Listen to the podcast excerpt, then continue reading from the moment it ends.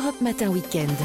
Et on vous souhaite un excellent réveil, un très bon week-end dans notre compagnie. La matinale se poursuit avec vous, Anthony Favali. Bonjour.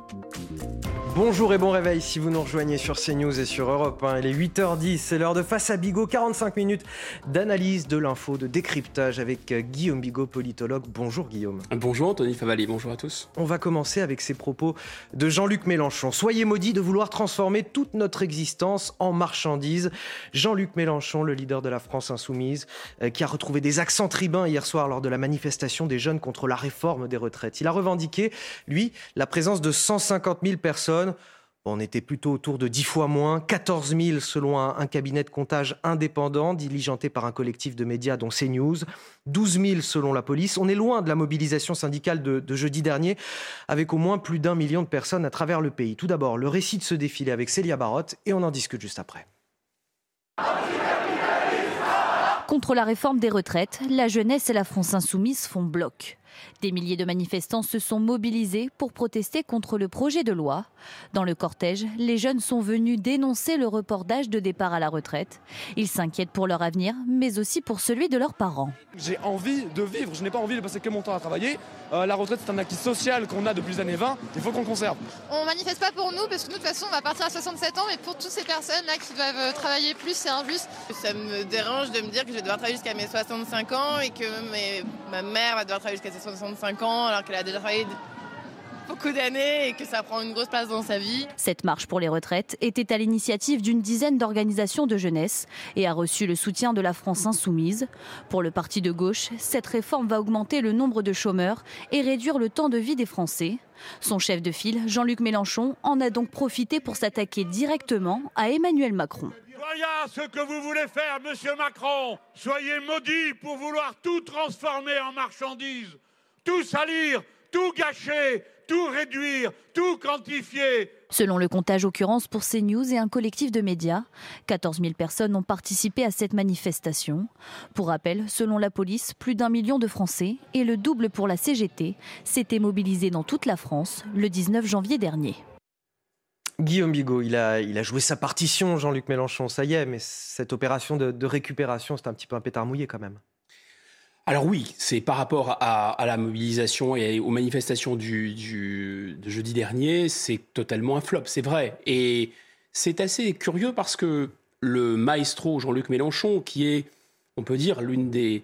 la force, euh, la force à la fois euh, en tant, que, en tant que tribun, la force de son verbe, mais aussi la force tactique avec la NUPES, était dans son élément. Lui, son idée, c'est quand même euh, un peu de jouer la rue contre, euh, contre la représentation nationale, un peu d'appeler à finalement ce qu'on appelait jadis le grand soir. Et, et là, euh, il, a pu croire ça, mais en fait, ça fonctionne pas du tout. D'abord, c'est très étonnant aussi ces accents. il maudit, mais on ne savait pas que Jean-Luc Mélenchon était, était devenu religieux d'un seul coup. On peut être parler de son, du fond de son analyse, mais parce que ça. sur la forme, il est dans son exercice favori quelque part. Il est dans son exercice favori, mais il y a quelque chose de très, de très négatif aussi, hein, quand même. C'est un peu, comme, dirait le président de la République, c'est un peu les passions tristes. Je pense que la force euh, de cette coalition de gauche un peu hétéroclite qu'est la NUPES, c'est Mélenchon. Mais la faiblesse de cette coalition, c'est Mélenchon. D'abord, le, le, parti de, Jean-Luc Mélenchon, et Jean-Luc Mélenchon lui-même, qui n'est même pas présent à l'Assemblée, traverse une crise, c'est vrai. Mais en fait, là, cette manifestation, c'était aussi un peu l'impérialisme de Jean-Luc Mélenchon sur le mouvement. C'est-à-dire que c'est lui qui l'a appelé, c'est lui qui a voulu en prendre la tête, c'est lui qui a voulu finalement la récupérer. Il y a une récupération dans la récupération. La NUPES et les partis de gauche voulaient récupérer le mouvement social, c'est déjà pas gagné. Et lui, il a voulu récupérer récupérer tout l'ensemble de la mobilisation, non seulement des mouvements de gauche et de la jeunesse. Alors là, qu'est-ce qui se voit quasiment à l'œil nu? Ce qui se voit à l'œil nu, c'est qu'effectivement, ça ne fait pas recette. Il n'y a pas le nombre du tout. Parce qu'on l'a bien vu déjà, jeudi, les syndicats ne veulent absolument pas, c'est la vieille histoire du, congrès d'Amiens où, le, syndicalisme français ne veut pas être récupéré par, euh, le par les partis socialistes, c'est vrai, mais d'un autre côté, il aurait pu au moins essayer d'entraîner d'autres partis avec lui. Non, il l'a vraiment joué solo. La deuxième chose qu'on voit, c'est finalement, je, dirais, le, fait que le syndicalisme étudiant, le syndicalisme étudiant de gauche n'est plus du tout ce qu'il était. Il y avait auparavant des syndicats étudiants vraiment très puissants, euh, qui étaient notamment liés au Parti socialiste, euh, ou parfois même d'ailleurs à, toutes sortes de groupuscules d'extrême gauche. Ils n'avaient pas nécessairement la quantité, mais ils étaient vraiment très puissants. Là, on ne les sent plus du tout. Et enfin, il y a quand même, me semble-t-il, une sorte de déconnexion entre les thématiques qui peuvent mobiliser une partie de cette jeunesse assez radicale, c'est-à-dire des thématiques autour de la fin du monde, mais aussi des thématiques euh, LGBT, des thématiques euh, indigénistes, des thématiques euh, décoloniales, des thématiques, vous voyez, toutes tous ces combats sociétaux, on va dire, et aussi au cœur de tout l'écologie, euh, Greta Thunberg, la marche pour le climat, ça, ça cohabite finalement pas si bien que ça avec la marche pour la retraite ou avec la marche pour la fin du mois. Fin du mois et fin du monde, ça colle pas tant que ça. Et donc on le voit dans la sociologie des jeunes qui sont là, sont pas les jeunes de la France périphérique, sont pas vraiment les jeunes en galère, sont même peut-être pas les étudiants en galère. Le paradoxe, c'est que lorsque le monde étudiant allait plutôt bien, ne faisait pas la queue devant les banques alimentaires, alors la gauche et l'extrême gauche étaient très puissantes. Aujourd'hui, c'est pas la seule cause. Il y a évidemment aussi la dépolitisation, mais le fait que les, les, les étudiants finalement dans leur sociologie, sont beaucoup plus représentatifs des classes populaires, ils ne sont pas tellement entraînés. Alors maintenant, si vous regardez l'électorat, cette fois-ci, euh, d'Europe de, Écologie Les Verts, dans une moindre mesure de LFI, et a fortiori l'électorat du PS, vous vous rendez compte que c'est quasiment garanti sans pauvres, c'est garanti sans ouvriers, c'est garanti sans employés, c'est pas 100% bio, c'est 100% non populo. Si ils, ils, sont peut-être le symbole d'une jeunesse qui a juste un autre euh, oui. rapport au travail aujourd'hui, en fait. Alors, ça, c'est vrai. Peut-être est-ce toute la jeunesse d'ailleurs, cela aussi en particulier. Mais finalement, là, l'enjeu central, c'est l'allongement de deux ans euh, de, de, des cotisations retraite potentiellement pour eux, mais on a entendu aussi de, dans certains cas, ils n'y croient même pas que ça les concerne eux, puisqu'ils ne pensent même pas avoir de retraite. Et quand on se projette plus disons, euh, à, échéance de 10 ans, parce qu'on pense que la planète va être dévastée par le réchauffement climatique, par des ouragans, etc., je, pense qu'on n'est pas vraiment sur, sur une thématique de, de savoir si on va euh, gagner un, euh, perdre ou gagner quelques années de cotisation vraiment dans un futur lointain. Je pense qu'il y a quelque chose d'une sociologie de cette gauche qui n'accroche pas vraiment avec la mobilisation sociale, avec le mouvement social. Guillaume Bigot, une petite question sur euh, Sandrine Rousseau. Elle a participé à, ce cortège. Elle était interrogée hier sur son éventuel soutien à d'autres formes de, blocage, dans les raffineries ou les centrales électriques par exemple. Et elle a encouragé toute forme de désobéissance civile non violente. Je la cite, tout ce qui est désobéissance civile non violente, je pense que c'est absolument nécessaire. C'est notre avenir dont il est question. Alors ma question, euh, pour vous Guillaume Bigot, peut-on être député et appeler à la désobéissance civile? Je sais que c'est pas la première fois qu'elle le fait, euh, Sandrine Rousseau, mais on rappelle quand même que la désobéissance civile, c'est le refus assumé et public de soumettre à une loi, une réglementation ou un pouvoir jugé inique. Oui, les lois qui sont votées euh, par les députés. Bon. Voilà, d'autant plus. Sur le long terme, on a eu des députés royalistes qui étaient contre la République et qui siégeaient dans une assemblée républicaine. On a eu pendant très longtemps le Parti communiste français n'avait pas renoncé à la dictature du prolétariat et il était quand même élu à l'Assemblée nationale. Donc ça, c'est des contradictions, disons, qui sont assez classiques. On peut euh, vouloir ne pas obéir à la loi et, et, faire la loi. Il y a même des gentils européistes qui sont au Parlement européen, etc. Non, là, la thématique est utilisée euh, par Madame Rousseau. Enfin, le, le, le terme, c'est le terme de désobéissance civile. Je vous rappelle que la désobéissance civile, l'un des exemples sur lesquels il s'appuie pour la justifier, c'est Rosa Parks. C'est-à-dire, c'est vraiment cette, cette femme noire américaine dans les années 60 qui a refusé de s'asseoir sur un autobus alors que la loi de son État, c'était que les Blancs étaient d'un côté et les Noirs de l'autre. Et en fait, ils disent, regardez, c'est la même chose. Nous, on a de l'avance. C'est-à-dire qu'on est dans une légitimité qui correspondra à la légalité du futur. Donc, on prend de l'avance et on n'obéit pas à cette loi parce que cette loi, elle est tellement injuste. C'est d'autant plus vrai qu'ils appellent, euh, encore une fois, à, euh, stopper, à enrayer le mécanisme qui va aboutir au réchauffement climatique, c'est-à-dire à la catastrophe de la planète. Et quand vous, voulez empêcher le monde entier de disparaître, ah ben là, c'est sûr que euh, vous vous embarrassez plus de respecter les lois. Ce qui est intéressant, me semble-t-il, c'est que elle essaye quand même d'établir un lien entre les limites physiques de la planète, c'est une grande thématique, c'est quand même quelqu'un qui est d'un mouvement écologique, et la limite des corps. Elle dit voilà, euh, si les gens travaillent trop longtemps, ils vont atteindre aussi leurs limites, ils vont être fatigués. Bon, c'est pas bête. Il y a donc une réflexion derrière. C'est une thématique qui est reprise par pas mal de partis de gauche pour essayer de faire la jonction de ces, de ces causes. Mais en fait, au fond du fond, on se rend bien compte que c'est pas la même sociologie. Que les gens qui sont d'abord préoccupés euh, par ces enjeux de planète ne sont pas du tout les mêmes que ceux qui sont euh, embourbés dans des problèmes de bouclage de fin de mois. Et la sociologie électorale de Madame Rousseau, il y a quasiment pas d'employés, pas d'ouvriers qui votent pour Mme Rousseau. C'est ça la réalité. Donc, on sent bien que Mme Rousseau, qui a fait de la radicalité et même des expressions un peu savoureuses, mais qui sont vraiment quasi de la provocation, mais de la provocation un peu calculée. Madame Tondelier, d'ailleurs, est, est, allée euh, sur ses plates-bandes. Et, dans l'héritage, en tout cas, de, Sandrine Rousseau. Et elle a une rivale déjà sérieuse, et elle a compris comment ça fonctionne. C'est vrai que je suis dégoupillé une grenade et dire des choses les plus, les plus invraisemblables. Madame Rousseau, qui a cette signature et cette marque de fabrique, quand elle parle euh, des relations hommes-femmes, de déconstruire, etc. Michel Sardou, Michel Sardou veut déconstruire, veut lui-même reconstruire son mari, etc. Bon, c'est assez drôle c'est très radical. Quand elle parle de la planète ou quand elle parle de la désobéissance civile pour euh, euh, s'accrocher sur le périphérique, euh, là, y a, on sent qu'elle est non seulement vivante et qu'elle est convaincante. Quand elle parle des retraites, je ne sais pas pour vous, mais je, n'entends pas qu'elle qu'elle soit très motivée. Alors, cette réforme des retraites, le texte sera présenté demain en Conseil des ministres, donc lundi, après deux journées de manifestation. Le gouvernement tente de, de calmer le jeu aujourd'hui. Opération déminage dans la presse et on en parle avec vous, Elisa Lukavski. Deux interviews ce matin, deux ministres, Olivier Dussopt et Gabriel Attal. Gabriel Attal, ministre euh, délégué des comptes publics d'un côté et Olivier Dussopt, le ministre du Travail de l'autre. Dans le journal du dimanche, euh, ce dernier assure qu'il a entendu la colère euh, des Français. Nous prenons acte de la mobilisation qui a été importante. C'est l'expression de messages qu'on doit entendre. Nous y serons attentifs. L'un écoute les manifestants, l'autre souhaite encore les persuader. Gabriel Attal dans le Parisien, à nous de les convaincre d'aller au contact. Rien n'est joué. C'est le seul petit point de désaccord hein, côté communication entre les deux ministres, car tous deux demandent un effort aux Français et assurent que cette réforme a pour vocation d'aider les plus fragiles. Pour qui on l'a fait? Avant tout pour ceux qui triment et n'ont d'autres richesses que le fruit de leur travail, assure Gabriel Attal, alors qu'Olivier Dussopt affirme que les gagnants de la réforme, ce sont les Français les plus modestes, ceux qui ont eu des carrières hachées, les femmes et aussi l'ensemble des Français qui améliorent leur pension. De ministres pour qui la réforme ne va pas créer plus d'injustice qu'à l'heure actuelle et qui assure que le système sera à l'équilibre en 2030. Une communication euh, travaillée, hein, mais pas sûr que cela réussisse à convaincre les Français qui se sont mobilisés contre cette réforme. Merci Elisa Lukavski. À nous de les convaincre d'aller au contact, dit Gabriel Attal.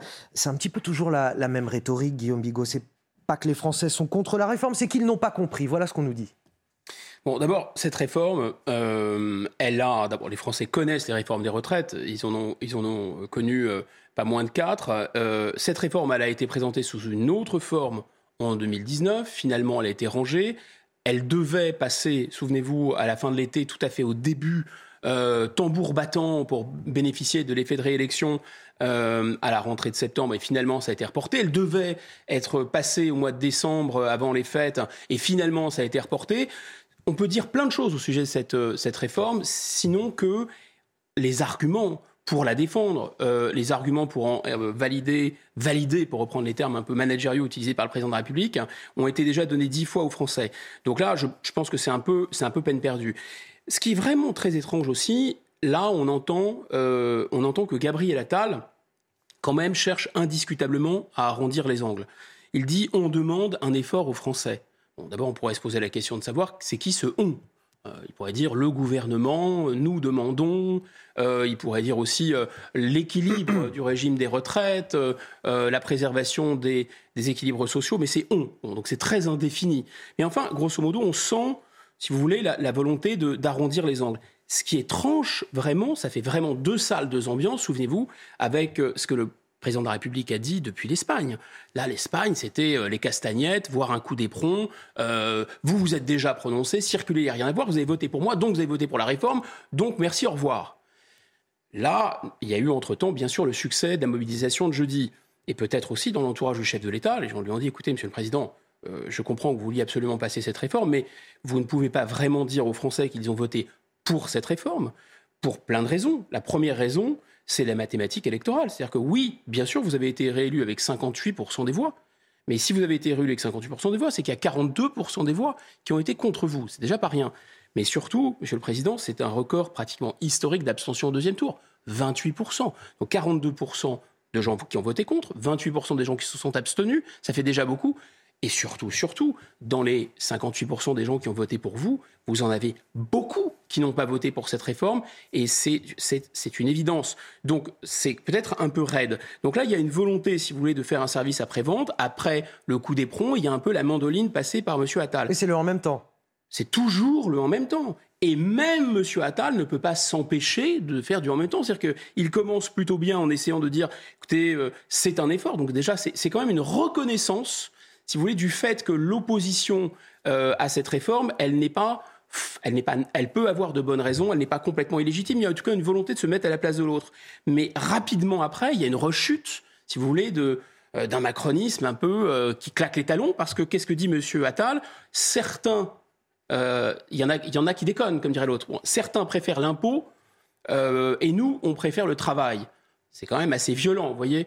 Euh, tout de suite, ça revient. Donc, c'est, je trouve que, voilà, ce qui est étonnant, c'est aussi le fait que la forme, comme dit Victor Hugo, c'est toujours le fond qui remonte à la surface. Et donc, la forme avec laquelle toutes ces réformes, pas seulement celle-là, mais toutes ces réformes sont présentées, c'est une forme effectivement technocratique, c'est une forme assez hautaine, c'est une forme qui vient d'en haut, c'est comme ça, c'est pas autrement. Il y, a, un propos de Gabriel Attal qui, m'interpelle. Il dit le gouvernement est prêt à enrichir la réforme avec l'apport de tous.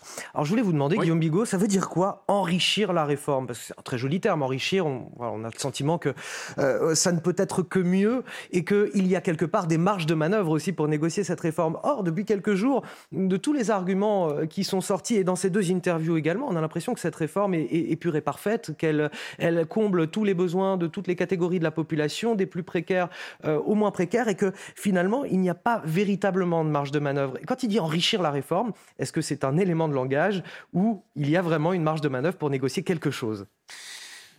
Il y a toujours une marge de manœuvre pour négocier quelque chose, mais là, ça va être difficile parce que le président de la République, comme les opposants à cette réforme, ont identifié un noyau dur un, quelque chose qui n'est pas négociable euh, et qui est 62 à 64. Voilà. Il y aurait pu y avoir 65, on redescend à 64, mais la décision qui a été prise, et je pense que sous l'influence de Mme Borne, c'était de lâcher 64 avant. Il sentait quand même que ça, que ça pouvait être difficile. Donc, à partir de là, si le président lâche de 62 à 64, il ne va pas faire 63, ça n'aura pas de sens. Et s'il reste à 62, finalement, il n'y a plus de réforme et c'est ça que, que, tout le monde va retenir. C'est le danger de tout miser sur une réforme et de tout miser sur ce symbole 62 à 64. Parce que c'est le point dur. Mais le point dur pour le président de la République, c'est aussi le point dur pour les syndicats. Alors on peut dire que s'il y a énormément euh, de l'Est qui est lâché sur d'autres thématiques, peut-être qu'il y aura euh, un accord de, euh, de, la CFDT sur la question de 64. Moi, ça m'étonnerait, mais enfin, tout est toujours possible. Par contre, parce qu'il pourrait considérer au bout d'un moment que compte tenu des, des, des concessions du gouvernement sur la pénibilité, sur les carrières euh, longues, etc., peut-être ils y, trouveraient leur compte. Mais ce qui est intéressant sociologiquement, c'est que le, gouvernement avait deux choix en amont de, l'ouverture de la crise. Soit effectivement lâcher du lest avec LR, c'est-à-dire choisir la voie parlementaire, et ils ont lâché du lest avec LR puisque euh, c'était plus ou moins euh, programmé à l'avance, mais en tout cas, l'idée de 1200 euros, bon, on a compris que c'était brut et pas net, 1200 euros euh, et, de, et, de, le faire euh, pour tout le monde et rapidement, c'était la condition de M. Ciotti. On aurait pu très bien imaginer que le gouvernement disait ben non, c'est inacceptable. Ils ont accepté. Donc ça veut dire qu'ils ont choisi, ils ont préféré d'avoir un accord au Parlement plutôt que d'avoir un accord avec les syndicats, c'est-à-dire avec la rue. Ils ont préféré le Parlement à la rue. Maintenant, Qu'est-ce qu'ils pouvaient obtenir des syndicats? Uniquement que la CFDT soit avec eux. Mais il y a quelque chose de symétrique. Ce n'est pas parce que LR est avec le gouvernement sur cette, sur cette affaire de retraite, d'ailleurs c'est même pas garanti, et ce n'est pas parce que la CFDT, in fine, trouvera un accord avec le gouvernement que ça changera quelque chose. Parce qu'en réalité, si le mouvement doit être puissant, c'est qu'il veut dire autre chose que cette mobilisation uniquement sur les retraites. C'est qu'effectivement, vous savez, c'est le fameux serpent de mer sur euh, euh, la, la, mer de toutes les réformes. Le pendant, ce serait la mer de toutes les colères. Face à Bigot, il est quasiment 8h30 sur CNews et sur Europe 1. Et c'est l'heure du rappel de l'actualité. Et c'est avec vous ce matin, Elisa Lukavski. Plus de 360 millions euh, de chrétiens ont été fortement persécutés et discriminés en raison de leur foi dans le monde en 2022. Voilà ce qui ressort d'un rapport de l'ONG euh, Porte Ouverte. Euh, la Corée du Nord est le pire pays pour les chrétiens. Cette ONG protestante publie chaque année un index mondial de la persécution des chrétiens, recensant toutes les atteintes allant de l'oppression quotidienne aux violences les plus extrêmes. Emmanuel Macron reçoit Olaf Scholz aujourd'hui une rencontre à l'occasion du 60e anniversaire solennel hein, du traité de réconciliation entre l'Allemagne et la France. Après une cérémonie à la Sorbonne à 11h, le président français et le chancelier allemand se réuniront à la mi-journée à l'Elysée euh, pour un conseil des ministres franco-allemands. Et puis quelques 400 touristes ont été euh, évacués par les autorités du Machu Picchu, le célèbre site touristique inca, en raison de troubles hein, qui ont actuellement lieu euh, au Pérou. Une situation qui fait suite à des heures qui ont commencé après la destitution et l'arrestation du président de gauche, Pedro Castillo, accusé d'avoir tenté un coup d'État en voulant dissoudre le Parlement qui s'apprêtait à le chasser euh, du pouvoir. Passe à Bigot sur CNews et sur Europe. Ça se gâte pour la popularité du chef de l'État. Selon le baromètre mensuel du journal du dimanche, Emmanuel Macron tombe à son plus bas niveau de popularité depuis février 2020. 34% de satisfaits contre 65% de mécontents, 1% de Français interrogés qui ne se prononcent pas. En tout cas, pour les mécontents, c'est plus 3 points par rapport au mois dernier alors qu'Emmanuel Macron, depuis trois ans, il était plutôt stable, autour de 40%. Euh, est-ce que l'exécutif est en train de, perdre la bataille de l'opinion, selon vous? Alors oui, il y, a ce phénomène de, glacis euh, de 40%, c'est pas énorme, mais c'est quand même plus que ça, son électorat euh, naturel, disons, sa base, c'est-à-dire qu'il arrivait à mordre un peu dans le PS, un peu chez LR, un peu chez les écolos, qui fait qu'il y avait quand même 40% de gens, quoi qu'il arrive et quoi qu'il se passe, quoi qu'ils disent et quoi qu'il en coûte, finalement, ce, bloc-là, il était en place. Euh, et, on se disait quand même, euh, c'est assez fort de la part du président de la République. Et là, eh bien, euh, ça commence à fondre. Et peut-être que ça ne va pas s'arrêter, c'est difficile de le prévoir. Bien sûr, on a à l'esprit le, phénomène des retraites, qui est finalement, quand on réfléchit bien, quelque chose qui pourrait s'interpréter un peu comme presque l'inverse de la politique qui avait fait gagner Nicolas Sarkozy lors de son premier mandat, c'est-à-dire, vous vous souvenez, euh, euh, se lever tôt le matin, euh, gagner plus, enfin travailler plus pour gagner plus. Là, finalement, ce message des retraites, subliminal, je pense qu'il est reçu comme ça par une partie des Français, c'est travailler plus pour gagner moins, en réalité, à la fin des fins. Donc, cette réforme des retraites, effectivement, elle est clivante. Il y a ce côté il y a ce, naturel qui revient au galop. On en a parlé dans les déclarations euh, depuis, depuis l'Espagne. On ne va pas rester là-dessus, mais quand même l'idée de passer en force, de, jouer euh, sa crédibilité, mais aussi son autorité, euh, donc une espèce de brutalité techno, ça passera d'une certaine façon, quoi qu'il en coûte sur le plan social. Et on voit bien que maintenant, il n'y a plus que son noyau dur à lui, c'est-à-dire son électorat à lui, et principalement les retraités, mais ça se recoupe, hein, qui finalement continuent à voter pour lui. Moi, j'ai une autre lecture de ce qui se produit. Je pense que, euh, contrairement aux crises qui se sont euh, déroulées, qui étaient des crises très graves depuis, depuis le début de son, de son, même de son premier quinquennat, il a bénéficié de trois crises qui sont des crises majeures. Alors c'est étrange de dire il a bénéficié, parce que même la crise des Gilets jaunes, hmm. elle était d'une certaine façon déclenchée par lui, et elle le visait. Sauf qu'elle a débordé dans la violence.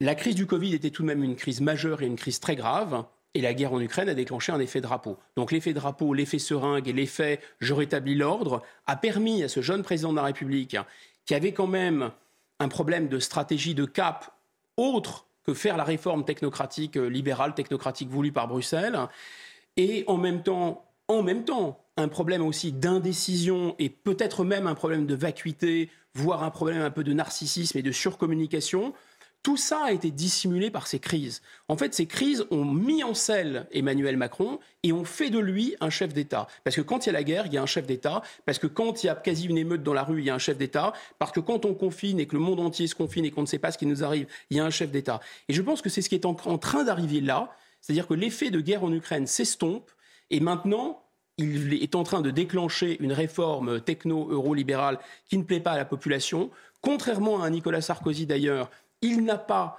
euh, ce côté euh, euh, régalien très fort qui pouvait plaire à un peu plus, disons, de, son électorat.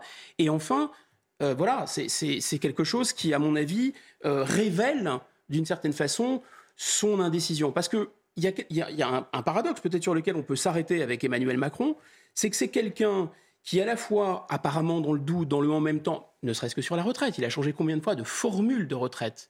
Donc il a énormément de mal à fixer un cap. Quel est le cap Quelle est la stratégie? Là, il se vante d'avoir augmenté considérablement les euh, les dépenses militaires, il a raison, il avait commencé par les baisser. Il se vend de relancer euh, les constructions de centrales nucléaires, il a raison, mais il avait commencé par les fermer, et, et, ainsi de suite. Enfin, grosso modo, tous ces grands axes stratégiques se sont quasiment effondrés les uns après les autres. Donc, il a un problème de stratégie et de cap. La seule chose sur laquelle il s'arc-boute, c'est une sorte de c'est vraiment la réforme euh, technocratique et, libérale dont il n'est pas sûr qu'elle fasse. Qu c'est pas qu'elle fasse rêver, elle n'a jamais fait rêver. Euh, et comme dit euh, M. Attal, il a raison, on demande un effort aux Français.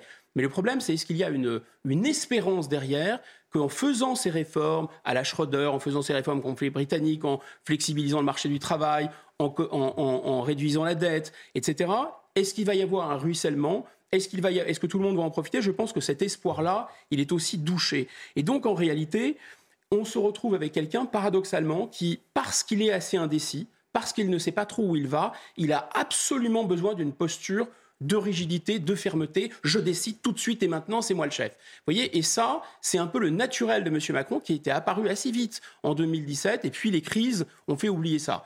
On va voir ce que ça donne.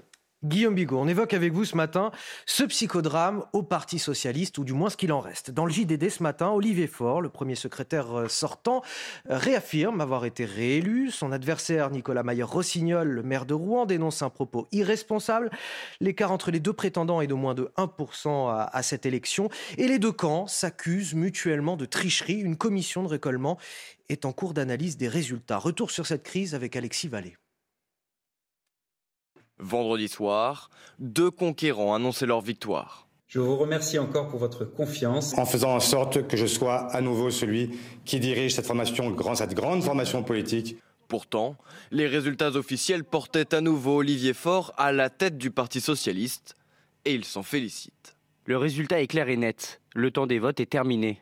Je suis reconnaissant aux socialistes de m'avoir confirmé dans la plus belle des fonctions, celle de conduire et d'animer le parti de la justice sociale et écologique. Pour Nicolas Mayer-Rossignol, cette déclaration est prématurée. Alors que notre parti offre un spectacle affligeant, alors que la commission de récollement est en plein travail, cette sortie me paraît irresponsable. J'appelle une nouvelle fois à l'apaisement, à la transparence, au respect de la démocratie et des militants. Le maire de Rouen dénonce des irrégularités lors du scrutin. Des irrégularités, ou plutôt une tentative de déstabilisation pour Olivier Faure. Aucune irrégularité n'est tolérable mais certains fabriquent du doute et créent de la suspicion pour entacher le résultat. Ce sont d'ailleurs les mêmes personnes, avec les mêmes méthodes, qu'au funeste congrès de Reims. Une commission s'est réunie sur le sujet et ses conclusions pourraient tout changer. Seules 400 voix séparent les deux hommes. Guillaume Bigot, deux rois pour une couronne, et quelle couronne que celle du Parti socialiste? Oui, c'est une couronne un peu en, en carton, enfin c'est plus du tout la couronne qui sacre euh, le premier secrétaire d'un parti de gouvernement. Parce que, euh, voilà, il y a, en 2017 encore, c'est pas il y a si longtemps, en 2017, il y avait un premier secrétaire du Parti Socialiste qui était aussi euh, le président de la République. C'est quand même allé très vite. Euh, qu'il s'agisse de LR d'ailleurs ou qu'il s'agisse du Parti Socialiste, c'était des formations qui pendant des décennies ont occupé une position centrale euh, sur l'échiquier politique en donnant des présidents de la République, des premiers ministres et des ministres, etc. Donc là, il euh, n'y a plus vraiment qu'une toute petite partie de ce que fut le Parti socialiste. Et là, il y a deux paradoxes. Premier paradoxe, c'est qu'on peut se dire naturellement que puisqu'ils sont très peu nombreux maintenant, ils devraient se serrer les coudes. Puisqu'ils sont menacés, ils devraient se serrer les coudes. Mais en fait, ce n'est pas du tout le cas. C'est-à-dire que finalement, c'est un peu le narcissisme des petites différences aussi. Ils sont, ils sont quoi Ils sont dans une posture de garder, euh, euh, des, de garder des, circonscriptions, de garder des mairies, de garder des prébandes, etc. Parce que finalement, sans caricaturer, parce qu'il y avait beaucoup plus de lignes et de courants que ça au Parti socialiste, mais il y avait quand même deux grands courants. Il y avait un courant qui était social-démocrate, réformiste, qui pouvait travailler avec le centre. Tous ces gens-là, ils sont partis avec Emmanuel Chez Macron. Emmanuel Macron.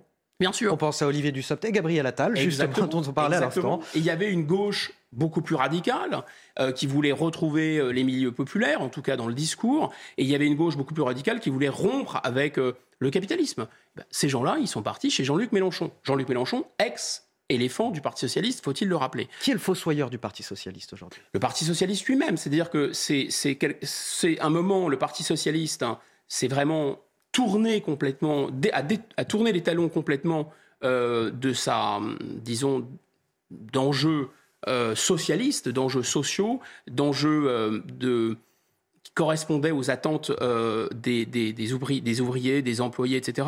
Le Parti socialiste a commencé comme un concurrent du Parti communiste et a fini comme un concurrent des centristes ou un concurrent euh, de LR. Donc évidemment, il y avait une énorme dérive. Là, le premier paradoxe, c'est que le peu qui reste, il continue quand même à se diviser. Le deuxième paradoxe, c'est que finalement, on retrouve le clivage. Il n'y a pas eu, d'une certaine façon, des gens qui sont tous d'accord maintenant. On retrouve ce clivage entre ceux qui veulent s'allier à la NUPES et ceux qui veulent s'allier euh, avec Emmanuel Macron, à l'intérieur même du Parti socialiste. C'est-à-dire que ça n'en finit jamais de se diviser, parce que finalement, de quoi s'agit-il? Il y a des, euh, des manipulations apparemment et, euh, et, des petits bourrages d'urnes.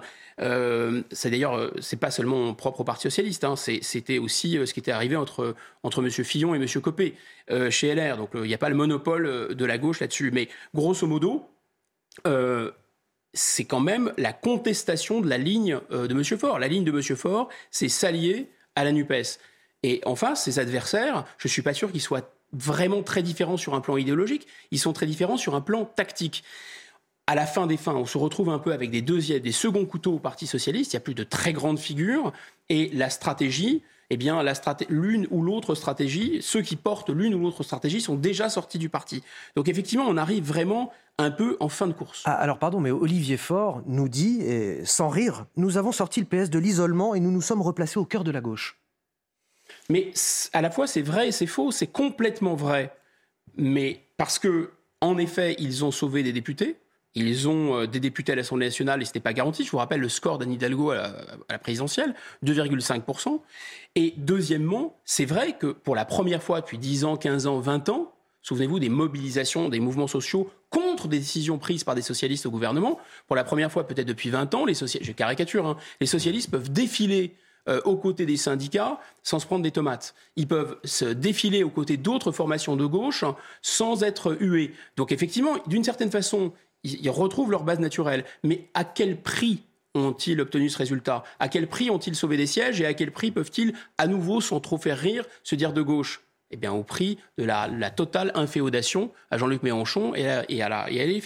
Guillaume Bigot, on s'intéresse ce matin à la situation dans les EHPAD. Plus d'un an après la sortie du livre choc de Victor Castaner, rappelez-vous, Les Fossoyeurs, selon la défenseur des droits, Claire Edon, les signalements pour maltraitance sont en hausse, euh, mais la réponse des pouvoirs publics n'est pas à la hauteur des atteintes dénoncées ni de l'urgence. On vous propose ce matin sur CNews les témoignages de deux filles de victimes. Elles nous racontent le calvaire vécu par leur mère. Le reportage est signé Kinson, Laurent Sélarié et Charlotte Gorzala.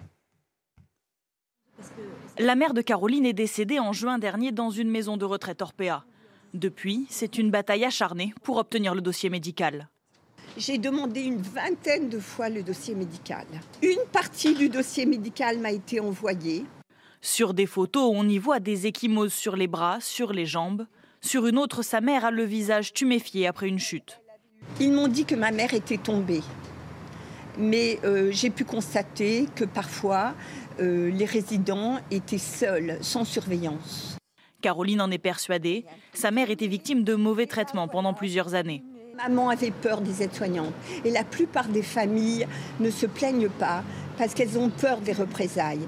Elle a décidé de porter plainte, comme Isabelle, l'une des premières à avoir témoigné après les accusations de maltraitance portées contre le groupe Orpea. Sa mère est décédée en septembre 2021. Elle n'est restée que quelques mois dans l'EHPAD. Avant son entrée au sein de la structure, elle semble épanouie sur les photos de sa fille. Après, la vieille dame semble marquée et a perdu des dents. pour que des dents se cassent aussi rapidement, c'est qu'il y avait un manque d'hygiène, on ne devait pas lui laver les dents. Elle devait être complètement déshydratée, c'est ce qui a été prouvé après, dénutrie. Encore meurtrie, elle raconte les chutes à répétition de sa mère par manque de surveillance. On l'a tapée, peut-être qu'il l'a serré un petit peu fort, qu'une personne âgée ça marque. Enfin, après, elle a été un, an à la maison, elle n'a jamais eu un seul bleu. Elle avait un escar, on a trouvé à l'hôpital, on a vu qu'il y avait un escar au pied. Nous nous sommes rendus dans l'EHPAD où résidait sa mère. La direction a changé depuis. Les contrôles ont été renforcés, mais les associations déplorent toujours un manque criant de personnel. Et je précise que les deux établissements concernés ont bien sûr été sollicités par nos équipes et qu'ils n'ont pas donné suite à, nos demandes d'interview. Je voudrais, euh, Guillaume Bigot, qu'on sorte de ces deux cas précis et qu'on revienne à ce rapport de la défenseur des droits qui est accablant sur la situation des EHPAD en France. Ce rapport, il souligne une maltraitance persistante au caractère systémique, c'est le mot. La prédominance d'une logique comptable conduit par exemple à des situations où les résidents n'ont qu'une seule douche par quinzaine, restent en pyjama toute la journée, voire alité deux jours d'affilée. La recommandation principale qui a déjà été formulée par cette même défenseur des droits en 2021 n'a pas été suivie des faits. Elle demandait un, ratio minimal d'encadrement d'au moins 8 soignants à plein temps pour 10 résidents. Or, on est aujourd'hui à 6 encadrants pour 10 résidents. Ça veut dire concrètement, Guillaume Bigot, que les pouvoirs publics n'agissent pas ou pas suffisamment, qu'il n'y a pas de prise de conscience collective malgré les scandales qu'on a pu entendre il y a déjà euh, un petit peu plus d'un an maintenant. Même s'il y a vraiment eu cette prise de conscience, euh, j'ai j'ai regardé ce, livre, les, les, Fossoyeurs. Il y a des tas de gens. Ça n'a pas, il n'a pas pu sortir ce livre sans qu'il y ait eu euh, des, des, cadres de santé, des infirmiers, des médecins à l'intérieur qui ont accepté de témoigner. Maintenant que le livre est sorti, certains euh, euh, se osent avouer les langues se et, et, parler. Et il y a un, un de ceux-là qui s'appelle Laurent Garcia, qui est cadre de santé en EHPAD. C'est l'une des sources donc, qui, a, qui a nourri le livre Les Fossoyeurs. Et il a cette formule terrible. Il a dit euh, le livre, effectivement, a levé un coin de voile sur quelque chose que personne ne voulait voir dans la société, c'est-à-dire euh, vraiment l'horreur euh, de, ces, de ces mouroirs qui sont en même temps des machines, des machines afriques. mais là, dit-il, le voile est en train de retomber. Alors, il y a quand même beaucoup de choses qui se sont produites, c'est-à-dire que les signalements, il y a eu autant de signalements en un an qu'il y avait eu en dix ans. Vous vous rendez compte? Autre chose, on, on s'est rendu compte aussi de la culpabilité de l'État. C'est-à-dire que l'État est supposé encadrer euh, et sévèrement, parce que quand vous confiez à des opérateurs euh, privés euh, des, enfin, des personnes, tout simplement, et des personnes vulnérables qui ne peuvent pas se plaindre, etc., qui sont dans un très grand état de dépendance, il faut évidemment contrôler, comme c'est le cas à l'autre, chaîne de la vie, c'est-à-dire dans les crèches, par exemple, où vous avez des opérateurs privés, mais ils sont extrêmement encadrés par des tas de normes.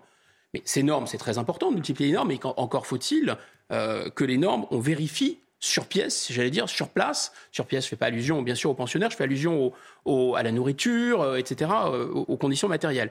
Et là, on s'est rendu compte, à l'occasion de ce scandale, que c'était tous les 20 ans que les établissements euh, type EHPAD étaient contrôlés par l'État. Vous vous rendez compte, tous les 20 ans Ah donc, effectivement, c'était la fête pour eux, entre-temps. bon. Donc là, il y a aussi quelque chose qui est de l'ordre du cauchemar que peut créer le marché. Le marché, comme toute bonne idée, c'est une bonne idée le marché, mais c'est quelque chose qui fonctionne très bien pour produire des biens et des services de consommation.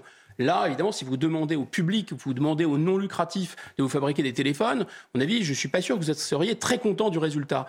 En revanche, euh, dans des missions comme la défense nationale ou des missions même de protection et de protection des plus fragiles, si vous introduisez une logique comptable, une logique financière, elle va aller au bout de sa logique. C'est pas non plus nécessairement des gens qui, qui, sont à la tête de ces maisons qui sont des monstres. Simplement, ils sont pris dans un système. Ils sont pris dans une mécanique où ils doivent rendre des comptes et rendre des comptes à l'actionnaire et donc tout calculer, tout compter. C'était ça le côté complètement odieux. Et donc ces pensionnaires devenaient finalement des variables d'ajustement. Et ça, c'était terrifiant.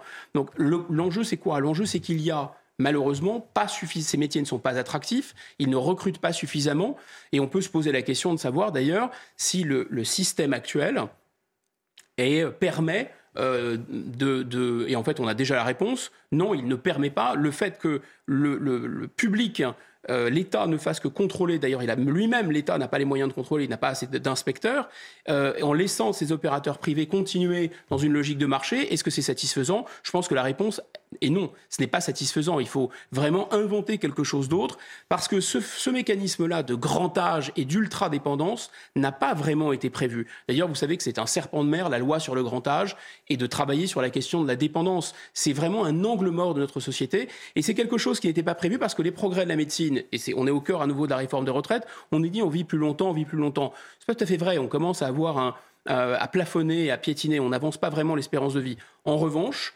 malheureusement, il y a une partie de cette espérance de vie qui est une espérance de vie, pour, certains et pour trop, en très mauvaise santé, en très mauvais état, dans une dépendance totale. Je finis juste sur, cette, euh, sur ce chiffre, sur les 64 recommandations formulées en, en, 2021 par la défenseur des droits. Elle avait déjà un rapport accablant sur la situation dans les EHPAD. 9% seulement de ces 64 recommandations ont été euh, suivies d'une action. Voilà pour euh, ce, ce, chiffre, cette statistique absolument déplorable et, et, qui explique probablement la situation qui est toujours la même dans ces établissements. Mais il y a un effet de système, hein, j'insiste, c'est pas seulement ouais. de la mauvaise volonté, il y a un effet de système. Il nous reste deux minutes, Guillaume Bigot. Alors juste un mot euh, sur ce rassemblement des, boulangers demain qui vont manifester à Paris contre la hausse des prix de l'énergie. Ils seront rejoints par les artisans, par les commerçants indépendants. Un rassemblement malgré euh, des annonces du gouvernement euh, avec l'instauration de nouvelles aides et même un tarif garanti de l'électricité. Euh, des milliers de commerces, on le sait, risquent de mettre la clé sous la porte dans les mois qui viennent. Euh, les défaillances d'entreprises en France ont augmenté de près de 50% en, en 2022. Est-ce que les aides du gouvernement à l'égard de ces TPE sont suffisantes aujourd'hui ou c'est parce qu'elles sont encore trop complexes que les boulangers, les commerçants indépendants sont dans la rue demain ça, c'est, comme on dit, euh, comme disent les, communicants, c'est le narratif du gouvernement. Et souvenez-vous aussi de Madame Grégoire, euh, la secrétaire d'État, qui avait prétendu euh, avoir appelé personnellement euh, certains boulangers. Et en fait, ces boulangers contactés, ensuite, ont dit Mais non, on n'a jamais été appelé euh, par cette dame. C'est ce que dit monsieur le maire aussi. les, finalement, c'est un peu de la faute de ces artisans qui ne comprennent pas bien euh, les dispositifs que généreusement le gouvernement euh, leur met à disposition. En fait, ces dispositifs, il faut le dire tout de suite, pour le cas de ces boulangers qui ont souscrit à des contrats, euh, on va dire, variables, c'est-à-dire avec des prix, des variations de prix, qui, qui, sont exactement comme quand vous empruntez à taux variable, c'est-à-dire que ça peut être très intéressant si les taux baissent, hein, mais si les taux remontent, ça va devenir très compliqué pour vous.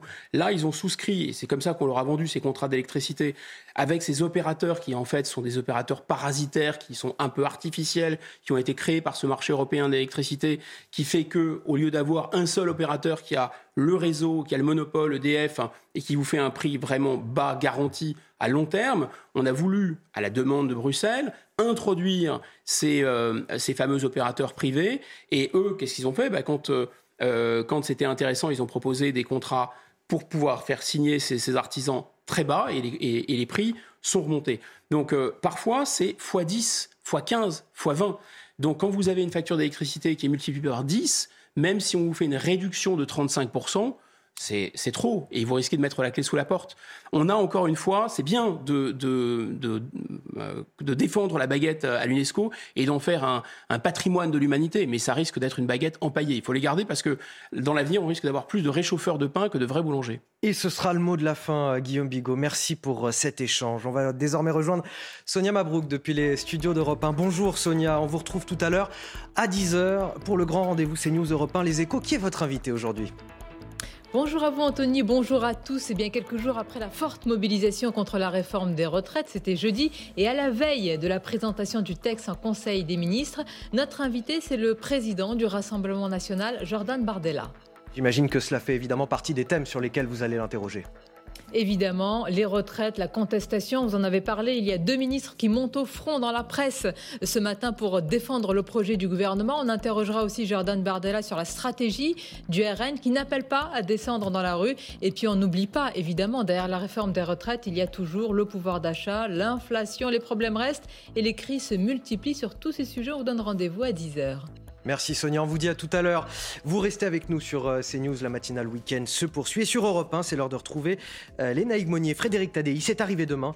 Excellente journée à tous sur CNews et sur Europe 1, bien sûr. Merci beaucoup euh, Anthony Favali. On vous retrouve évidemment la semaine prochaine sur Europe 1. Et bonjour Frédéric Tadei, quel est le programme aujourd'hui? Bonjour Lénaïque, je reçois Nicolas Bétou sur la réforme des retraites, la sinologue Alice Ekman sur la chute de la natalité en Chine qui enregistre pour la première fois une baisse de sa population et l'historien Éric Anso qui publie euh, une histoire mondiale des impôts de l'Antiquité jusqu'à nos jours. Merci Frédéric. Bah nous aussi, on va parler euh, de la Chine dans quelques instants euh, dans le journal de 9h de Clotilde Dumais. Gros plan sur le nouvel an chinois, ça débute aujourd'hui et évidemment trois ans après le Covid. C'est la première fois qu'ils vont pouvoir célébrer cette année du lapin. On en reparle dans le journal de 9h. Et puis, on s'intéressera également à la Coupe de France avec un petit poussé encore qui s'apprête à jouer contre une grosse équipe. A tout de suite pour le journal de 9h sur Europe 1.